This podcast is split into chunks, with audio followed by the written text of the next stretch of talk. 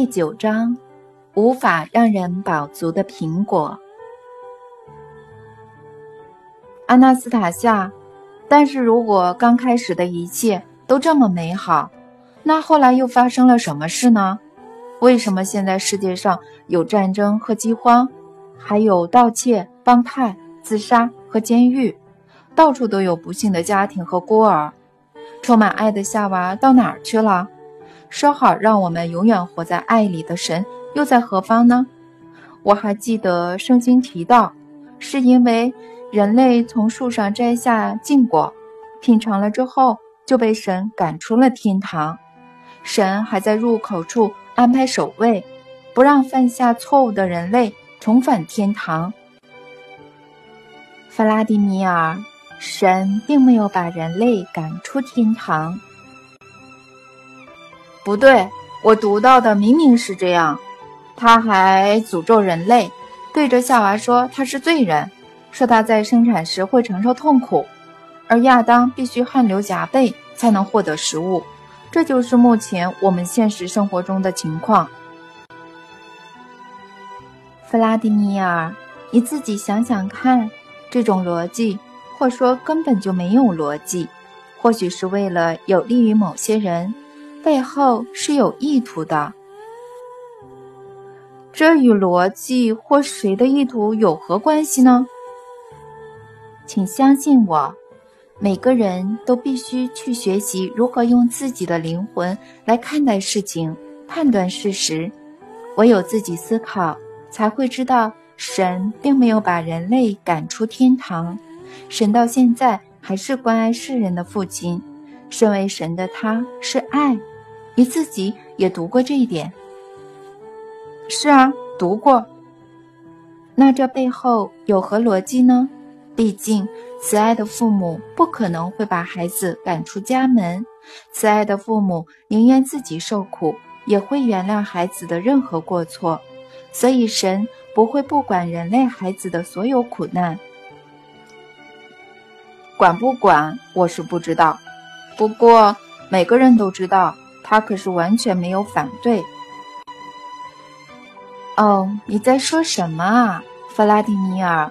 他当然也会承受人类儿子的痛苦，但人类到底有多么不理解天赋呢？感受不到，也看不到他的爱。你怎么突然有这种感受？说的具体一点。现在神对我们的爱到底显现在何处呢？在哪一方面呢？当你在城市时，仔细观察四周，美妙无比的草地曾经是有生命力的地毯，如今却被铺上没有生命的沥青，周遭尽是有害的水泥所溅起，被称为家的庞然大物。穿梭其中的车辆排放着致命的气体，然而在这些水泥巨兽之中。花草只要找到一丁点儿方寸之地，就能从中冒出神的创造。它透过叶子的窸窣声、鸟儿的鸣叫声，不断呼喊着自己的儿女，好让他们意识到现况，期盼他们能重返天堂。地球散发的爱的光线越来越少，太阳的反射也在很久以前便减弱了。可是他仍用自己的能量不辞辛劳地加强阳光的生命力。他还是一样爱着自己的儿女。他相信着，等待着，梦想着，总有一天黎明会升起，人类会突然明白，自己的意识会把原初的繁荣还给地球。但地球上的一切为何与神的梦想不同呢？而且还持续不知几千年或几百万年之久，怎么有办法等待、相信这么长的时间呢？对神而言，时间是不存在的，就像慈爱的父母一样，他从来没有失去信念，也多亏了他的信念，我们才能存活至今。我们自己创造生命，享有天赋赋予的自由。然而。人类不是一下子就选择了哪里都到不了的道路。如果不是一下子，那是何时呢？怎么选择的？亚当的苹果又是什么意思呢？当时和现在一样，宇宙中充满了大量具有生命力的能量，四处都有看不见却具生命力的元素，其中有很多与人的第二个我类似，它们几乎和人类一样，能够。扩及到所有的存在层面，却无法体现于物质层面，而这就是人类超越他们的地方。此外，在宇宙元素的能量群之中，一直都有一个能量凌驾其他所有能量之上，但是他们没有能力改变能量之间的均衡关系。在宇宙的元素之中，还有与神类似的能量群。他们只是像神，但并不是神。他们能在一瞬间平衡自身的众多能量，却无法像神一样在和谐之中创造有生命的创作。全宇宙谁也找不出答案，揭开最深层的秘密，回答物质层面是透过何种力量创造而成，以及将物质层面。和全宇宙元素连接起来的线究竟在哪里？又是什么因素让这个层面得以自我再生？当神创造地球与世间万物时，前所未见的创造速度让元素不明白，神究竟是用什么力量创造世界的？当一切创造成型。当他们看到人类是万物中最有力量的时，许多元素对这样美好的景象最初都感到又惊又喜，随之产生仿效的欲望，想要创造一样但隶属于自己的创作。这样的欲望不断增长。直到现在还留在许多存在物的能量之中，他们曾试图在别的银河、别的世界中创造类似地球的创作，甚至还利用神创造的星球。许多元素虽然成功地创造出类似地球上的存在物，但仅止于类似而已，谁也无法达到地球的和谐以及。万物之间的相互关系，所以到了现在，宇宙中虽然有星球存在生命，但只是一些画虎成犬的生命而已。在多次尝试，不只是想创造更好的，还要能复制下去，都徒劳无功后，许多元素开始转向人类，他们清楚知道。如果人是神的创造，如果人为神所爱，那么慈爱的天赋不可能对人有所保留，而是会给自己的人类儿子最大的机会。因此，宇宙的元素开始转向人类，到了今天也不例外。现在就有一些人宣称，宇宙某处有个无形的某东西和他们说话，还自称为理智。好的力量，以前在最一开始的时候就是这样。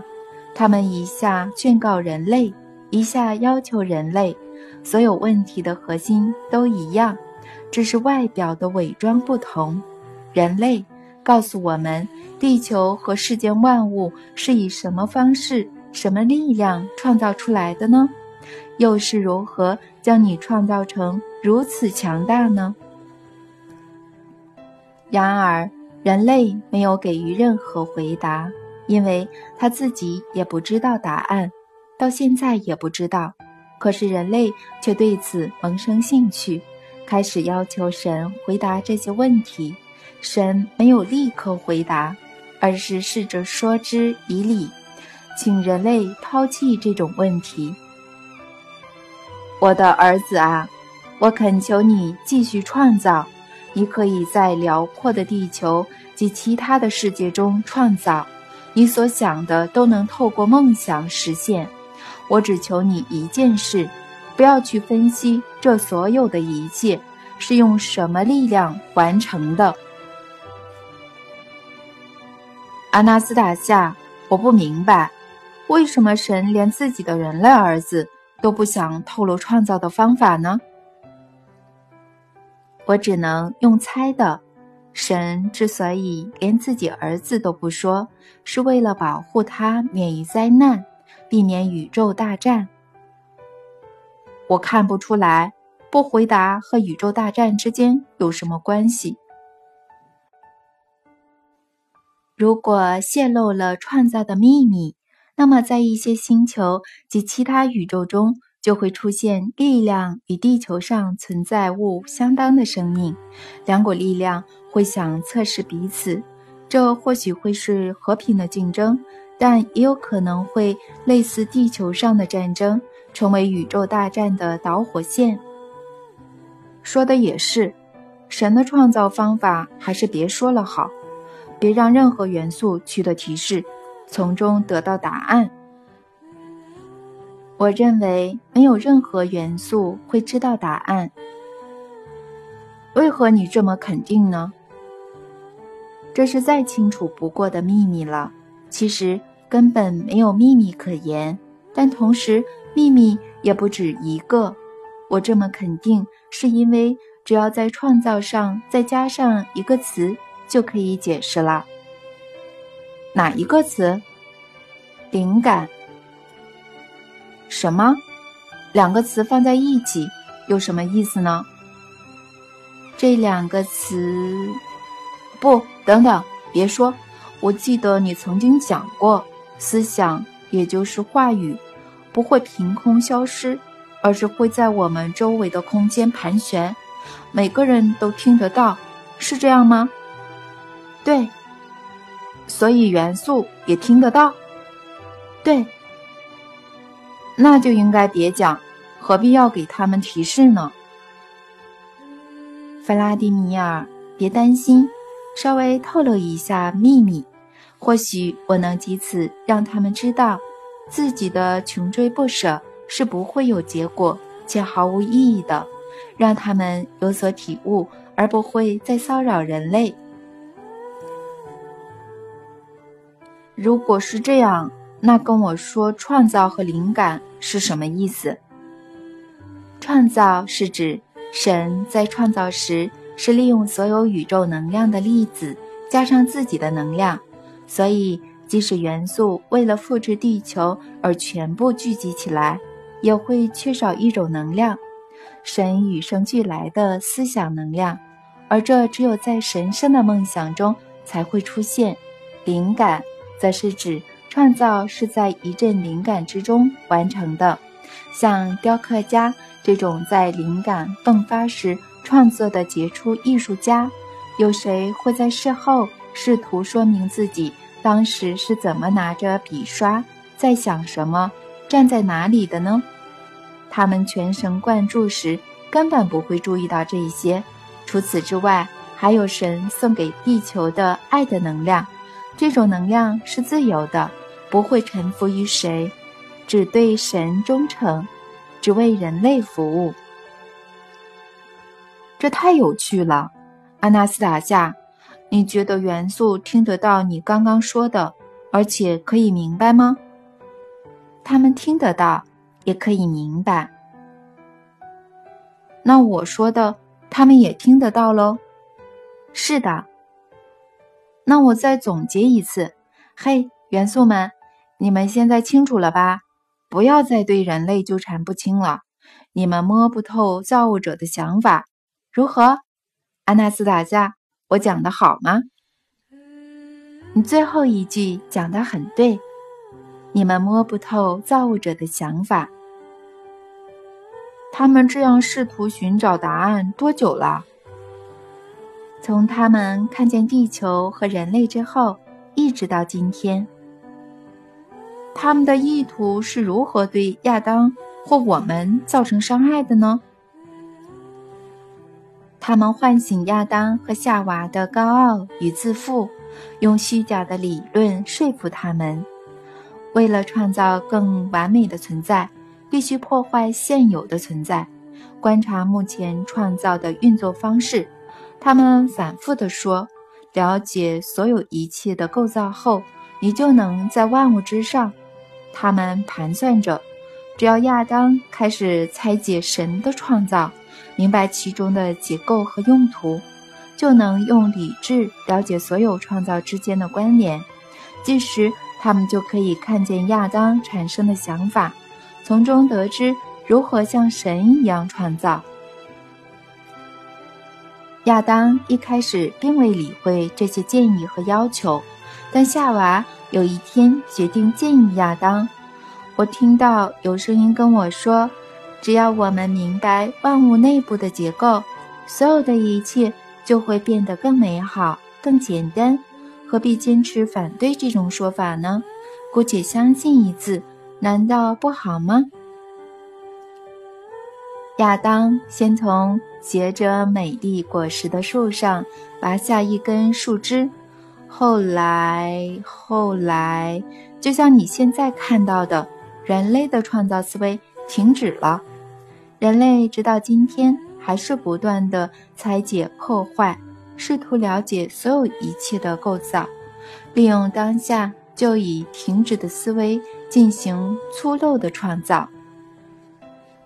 阿纳斯塔夏，等一下。我不完全明白，为什么你认为人类的思想停止了呢？人在拆解分析时，是在学习新知识啊。弗拉迪米尔，人类自创造以来就不需分析任何东西。人类的体内，嗯，要怎么说才能让你更明白呢？嗯，人类的体内保有万物的结构。而且仿佛经过编码，只要人类将自己具创造力的梦想投入灵感，就能解开其中的密码。但我还是不懂，拆解到底有什么坏处呢？为什么会让思想终止呢？你最好举例说明。你说的对，我来试着想个例子。嗯，想象一下。例如，你在开车前往目的地时，突然想看看引擎怎么运转，轮胎怎么转动，于是你停下车子，开始拆解引擎。我在拆解后就会知道里面有什么，之后就有办法自己修理，这有什么不好？可是你在拆解的同时，你也停下了脚步。无法准时到达目的地，但我可以更了解车子，获得新知，有什么不好？为什么需要这种知识呢？你的使命不是修理，而是享受活动与创造。阿纳斯塔夏，你这样没有说服力，不会有任何驾驶认同的。嗯大概只有开日系或保时这种国外最新款车的人才会认同吧，因为他们的车很少故障。神的创造不仅不会故障，还有自我修复的能力，这样为何还需要拆解呢？什么为何？就是感兴趣啊。对不起，弗拉迪米尔，如果刚刚的例子不好。我再举另一个例子，说吧。一位美丽的女人站在你的面前，你对她燃起了爱慕之情，非常欣赏她，对方也投以回应，想与你在创造中结合。然而，就在双方结合创造的这股动力的前一刻，你突然想要分析女人是由什么组成。它的内脏如何运作呢？胃、肝和肾有什么机能呢？它都吃什么、喝什么？这些在亲密的时候会如何运作呢？好了，别再说了。你举的例子很好，因为这样就不会有亲密，也无法创造。一旦这种恶劣的想法出现，就没有办法继续下去。我有一次也这样，当时爱上了一个女人，很久了，她都不肯接受我，有一次她答应了，我就开始思考该如何表现得更好，却不知为何怀疑起自己的能力，搞到最后一事无成，让我觉得既羞愧又害怕。我后来问了一位朋友，发现他也有一样的经历。我们甚至去看了医生，医生告诉我们那是心理因素作祟，我们不应该心生怀疑，去追根究底。我认为不少男性都曾为此苦恼。现在我懂了，都是因为那些元素，因为亚当，因为夏娃的建议。没错，他们当时的确做错了。为什么你只怪亚当和夏娃呢？你看看现在，弗拉迪米尔，全人类不也顽固地重蹈覆辙，违背神的旨意吗？亚当和夏娃当时是不小的后果，可是为什么现代人类还是执意地继续拆解万物呢？破坏活生生的创造呢？现在仍是如此，后果都已如此明显。令人难过了。我不知道，或许大家需要当头棒喝一番。难道我们已经深陷这样不断拆解的循环了吗？我刚有个想法，可惜神没有好好惩罚亚当和夏娃，神真应该要往他的后脑勺拍下去，把他的愚昧打出脑外，这样人类现在就不会受苦了。至于夏娃，也要往他的弱点好好抽打，他就不会给出这样的建议。弗拉迪米尔，神给了人类完全的自由，他从来没想过要惩罚他们。况且，在思想中完成的事情是惩罚也改变不了的，除非改变最初的念头，否则不对的行为只会一直重复。举例来说，告诉我。你觉得那些致命的导弹和附加的核弹头是谁发明的呢？在俄国，火箭是由科罗涅夫院士建造的，但齐奥尔科夫斯基在他之前就已提过相关的理论。美国的科学家也曾试过。总之，有很多人都在动脑研究火箭制造。世界各国都有很多发明家。弗拉迪米尔，其实所有导弹和附加致命武器的发明家只有一个。怎么可能只有一个？世界各国的科学机构都在研究火箭制造，他们还不让彼此知道自己的成果。军备竞赛就是这样来的，比谁能早一步制造出更好的武器。这个唯一的发明家喜欢把提示告诉所有自称科学家、发明家的人，无论他们在哪一国。这个发明家住在哪个国家？叫什么名字？他叫破坏的思维。他先是渗入一个人，占据他的肉体，做出长矛和石矛头，然后又做出弓箭和铁质箭头。但是如果这个破坏的思维无所不知，为什么不一开始就制造导弹呢？地球上存在物的物质层面没办法将想法立刻实现，造物者给了物质缓慢的特性，让人类有时间思考。在这种破坏的思维中，早就做出了长矛、现代武器。还有未来杀伤力更强的武器。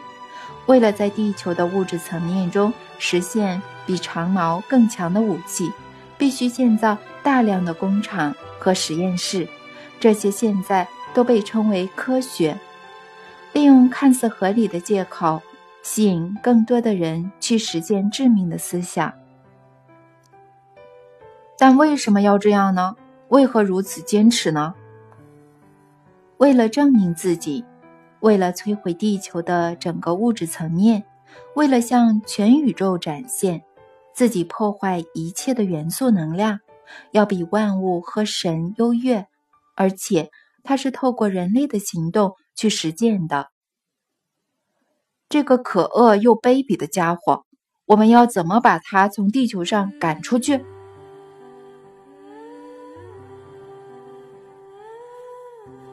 第十章，应避免与他有亲密关系，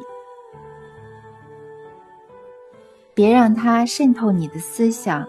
所有女人都应该避免与抱有破坏思维的男人有亲密关系，别让他一而再、再而三的重生。哎呀，如果所有女人都这样有志一同，那些在军事科学领域的人会发疯的。弗拉迪米尔，如果女人都开始这样做，世上就不会再有战争。你说的真对，阿纳斯塔夏，你真是狠狠打击了所有的战争。你说的对，你的点子可以消除所有战争。的确，要是没有女人想在战后与男人共枕眠，或替他生小孩，哪还会有男人想要战争呢？任何发起战争的男人，最终。只会落得自我毁灭和断子绝孙的下场。如果所有女人都这样做，就不会再有人发起战争。夏娃在自己和神面前的堕落，会经由活在今日的女性而获得恕罪。以后的地球会变成什么样子？地球会开出原始的花朵，再次活跃起来。你真是坚持，阿纳斯塔夏，还是这么相信自己的梦想？可是你也很天真，怎么能相信世上的所有女人呢？弗拉迪米尔，如果知道现在活在世上的每个女人都拥有神圣的本质，我怎么能不相信女人呢？让这样的本质在她所有的美丽之中绽放吧，女神们。神圣地球上的女人，在你们的心中放开自己神圣的本质，向全宇宙展现你们的原初之美。你们是完美的创造，你们是从神圣的梦想创造而成的。你们每个人都有能力驯服宇宙的能量。啊，女人啊，你们是全宇宙和地球的女神。阿纳斯塔夏。你怎么会说世上所有的女人都是女神呢？你的天真开始让我觉得好笑了。你想想看，她们全部，嗯，都是女神，包括那些站在商店和摊贩柜台后面的也是，清洁工、洗碗工和服务生。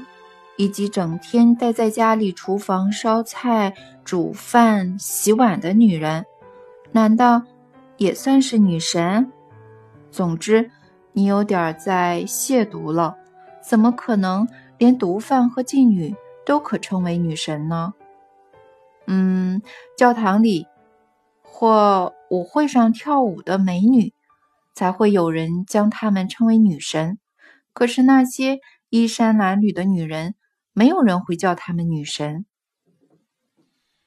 弗拉迪米尔，世间的女神是被现代社会的环境逼着每天待在厨房。你曾说我像一只过着原始生活的野兽，只有你住的世界才称得上文明。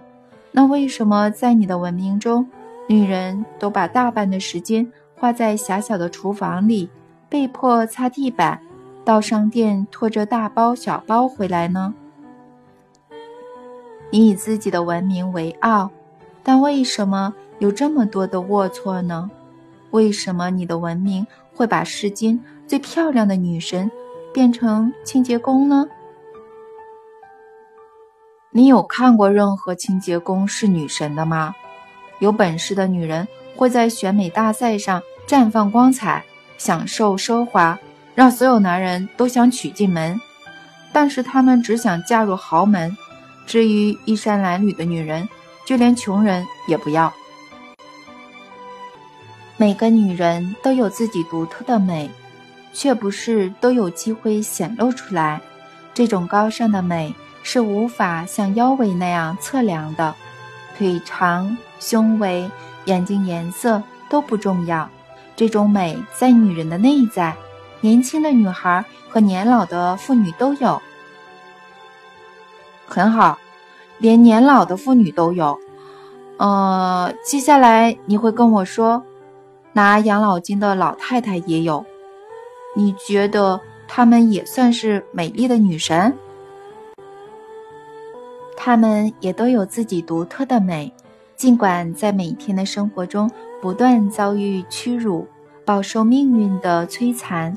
任何被视为老太太的女人，还是能在早上与太阳一起醒来，走过露水，带着如光芒般的意识，对着升起的太阳微笑。然后，嗯，然后呢？然后让人突然爱上她，会有人爱她，她也会回馈她的爱的温暖。他是谁？他唯一的男人。将她视为女神的男人，这不可能。有可能，你自己去问问老人，就会发现他们有多少狂热的罗曼史。你确定女人可以改变世界吗？当然能，这点毋庸置疑，弗拉迪米尔。只要他们改变爱的优先顺序。身为神的完美创造的他们，会让地球回到最初的美丽样貌，将整个地球化为神圣梦想的缤纷花园。他们是神的创造，神圣地球的美丽女神。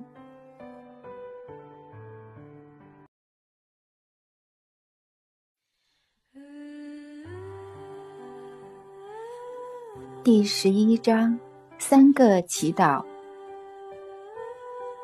既然你说到了神，阿纳斯塔夏，那你是怎么祈祷的呢？还是完全不祈祷？很多人在信中都请我问这个问题。弗拉迪米尔，你说的祈祷是什么意思呢？什么？你难道不知道吗？祈祷，呃，就是祈祷啊。你不知道这个词的意思吗？大家对同一个词的理解都不同，所以感受到的意思会因人而异。为了让我接下来能讲得更清楚些，我才会问你是怎么理解祈祷的。我没有真正想过祈祷的意义，但我还记得一段主要的祈祷词，有时为了保险起见。还会念出来，那一定有它的意思，毕竟很多人都会念。所以呢，你只记得祈祷词，却不想知道它的意义吗？不是不想知道，只是没想过它的意思。我觉得大家都很清楚，所以想这个要做什么呢？祈祷就像和神对话啊。但如果你说，主要的祈祷词是在和神对话，那告诉我要怎么跟神、你的父亲说话呢？却不带任何意义。我不知道，为什么你老在这个问题打转？写祈祷词的人一定知道有什么意思。可是，难道你不想亲自和天父说话吗？当然想。每个人都想亲自和天父说话，但如果你想亲自和他说话，怎么可以说着别人的话，而且还不知道背后的意义呢？阿纳斯塔夏想知道我背诵的祈祷词有何意思，这样的追根究底，起初让我觉得有点烦。但之后，我也开始对祈祷词背后的意义感到好奇，因为脑中突然出现了这个想法：怎么会这样？我把祈祷词背了下来，还反复念过好几次，却几乎没有想过那是什么意思。知道意思的话，应该会很有趣，毕竟我都背下来了。所以我告诉安娜斯塔夏：“嗯，好吧。”我会找时间好好想想的。但他回答：“为什么要找时间呢？难道你在此时此刻念不出来吗？”怎么会不行？我当然念得出来。弗拉迪米尔，那就把你刚才说的用来与神沟通的主要祈祷词念出来吧。我只知道一个，因为大家似乎都说那是最重要的，所以我就记下来了。没关系，你就念出祈祷词，我会跟着你的想法。好的，听好了。我对阿纳斯塔夏念了主导文。如果你们还记得的话，主导文是这样的：我们在天上的父，愿你的名被尊为圣，愿你的国来临，愿你的意旨意成行于地，如于天。我们的日用粮，求你今天赐给我们。宽免我们的罪债，犹如我们宽免亏负我们的人；不要让我们陷入诱惑，但救我们脱离那邪恶者。因为圣父、圣子、圣灵的国度、能力、荣耀都是你的，直到永远。阿门。念完之后，我望着安纳斯塔夏，他低着头不看我。和我一样不说话，他脸上带着难过的表情，就这样坐着，一句话也不说，直到我忍不住问他：“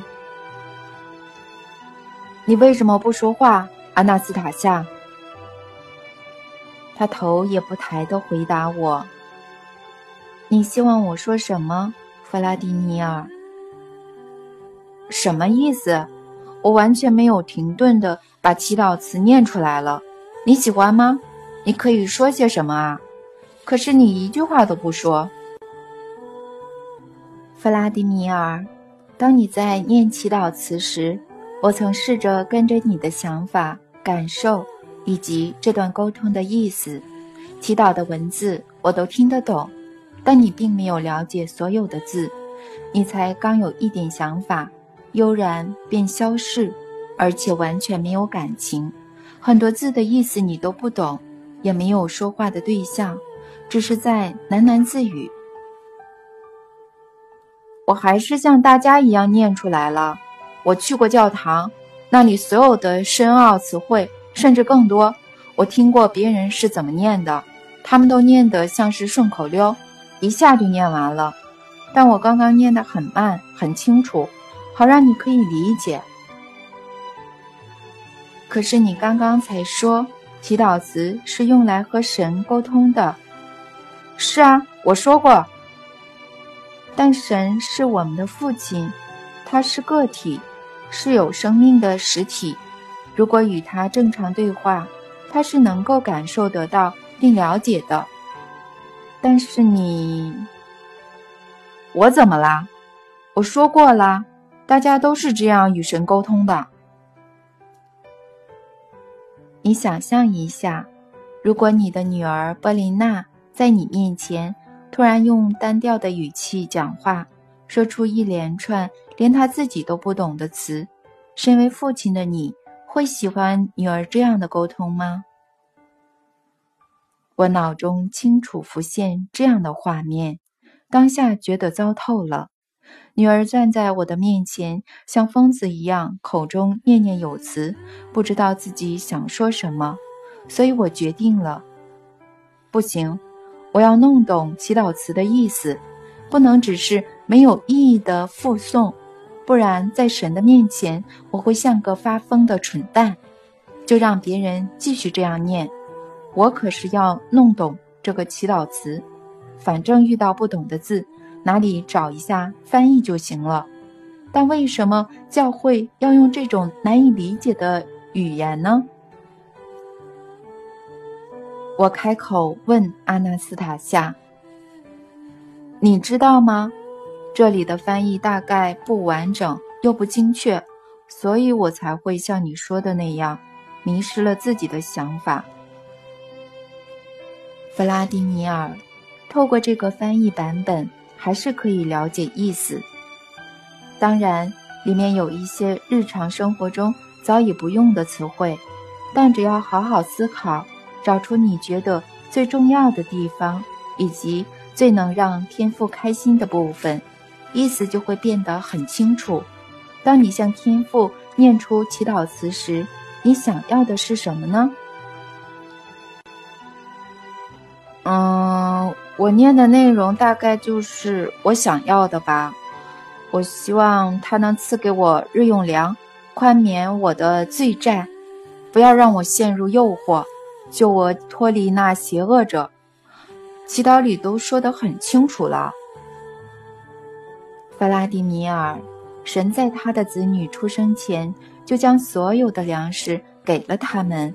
你看看四周，所有的一切。在很久以前就给了你，慈爱的父母不需要别人要求，就会宽恕所有人的罪过，而且从来没有想过要让人陷入诱惑。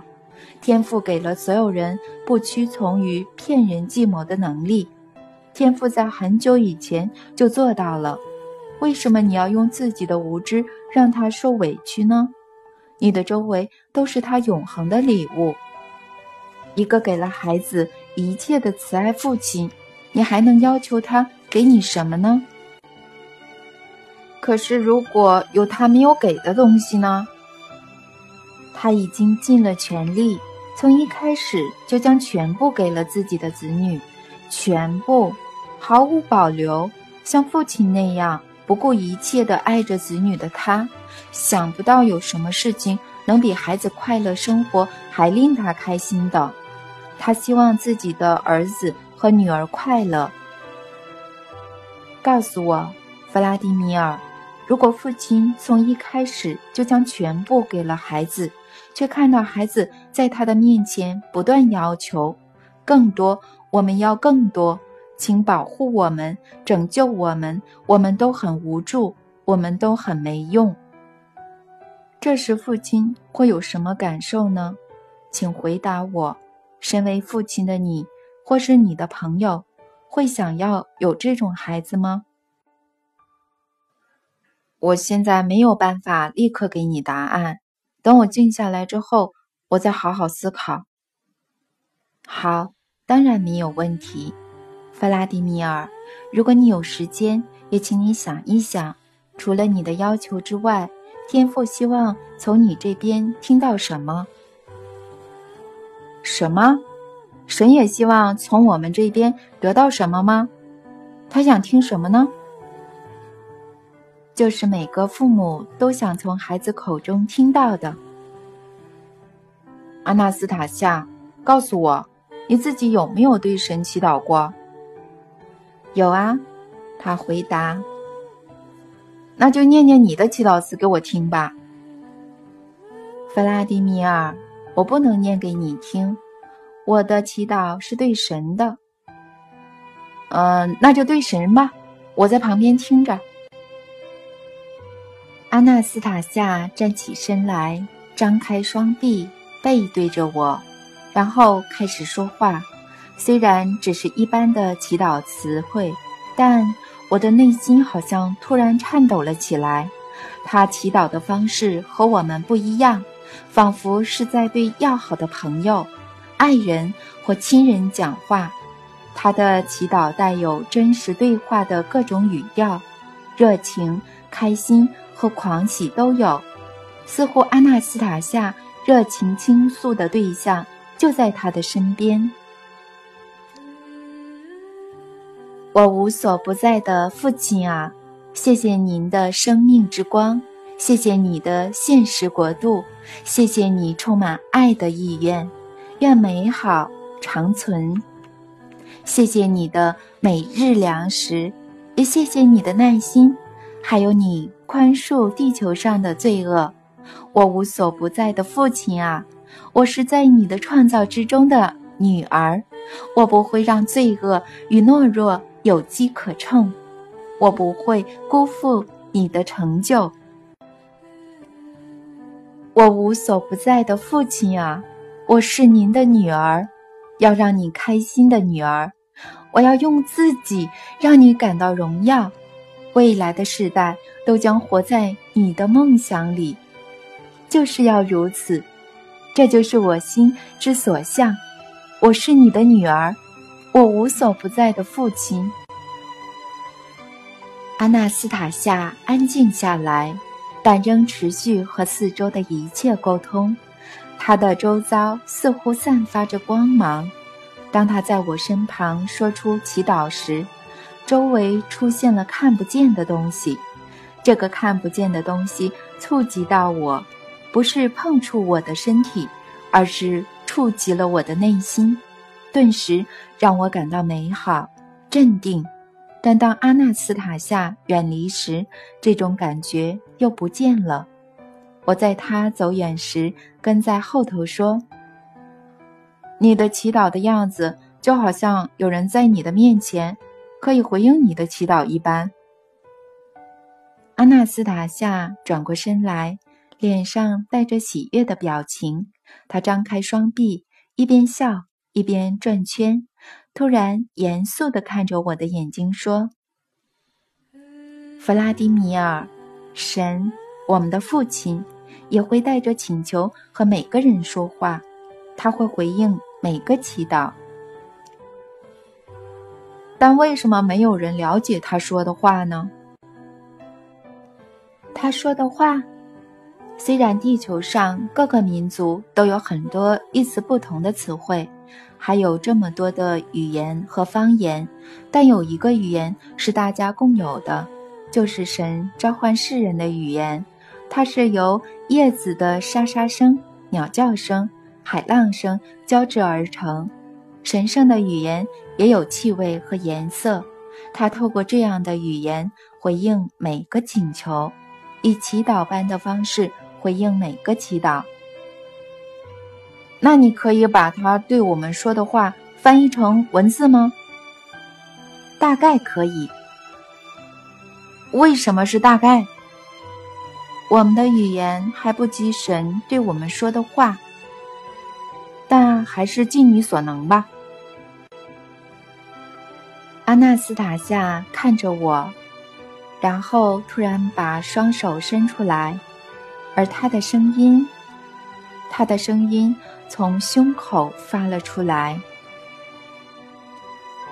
我的儿子，我亲爱的儿子啊，我等了你好久，但我仍在等待。一分如一年，一瞬间如一世纪，我仍在等待。我把一切给了你，整个地球都是你的，你拥有完全的自由，你选择自己的路，我的儿子。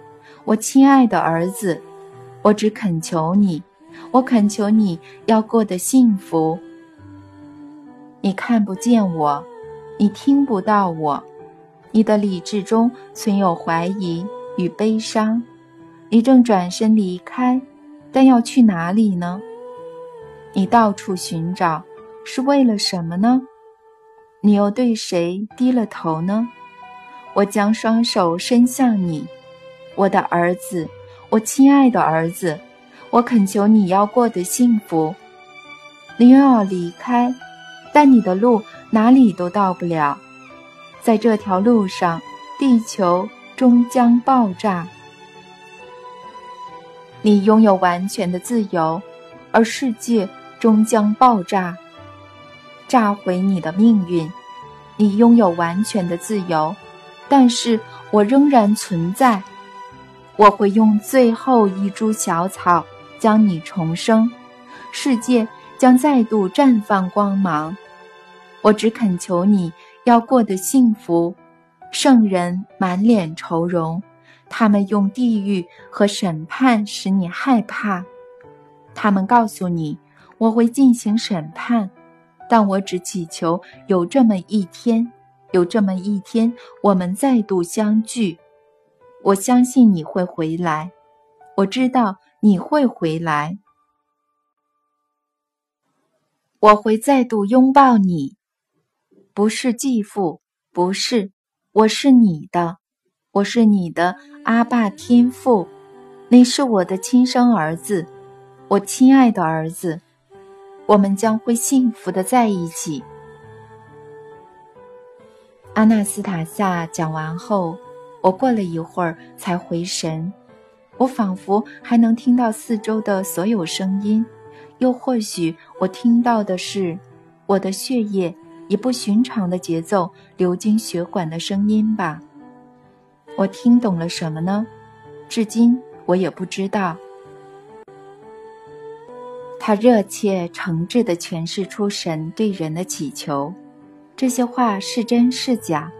现在谁说得准？谁又能解释？为什么这些话能引起如此强烈的感受呢？而现在的我在做什么呢？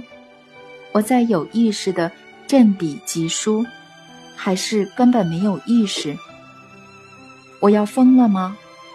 我是把他说的话与音游歌者以他之名所唱的歌词混淆了吗？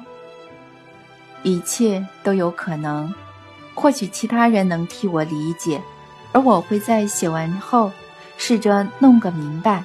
现在我又在写书了，但就像当时在泰加林时，那段祈祷词偶尔会突然响起，仿佛穿过帘幕传到我耳边。然后又是一个问题，一个令人折磨的问题，至今仍会在我的生活画面和沉思中出现。我不敢自己回答，但我的内心再也受不了了。或许有人能找出具有说服力的答案呢？就是祈祷，阿纳斯塔夏的祈祷，只由文字组成的祈祷，一个泰加林隐士的话。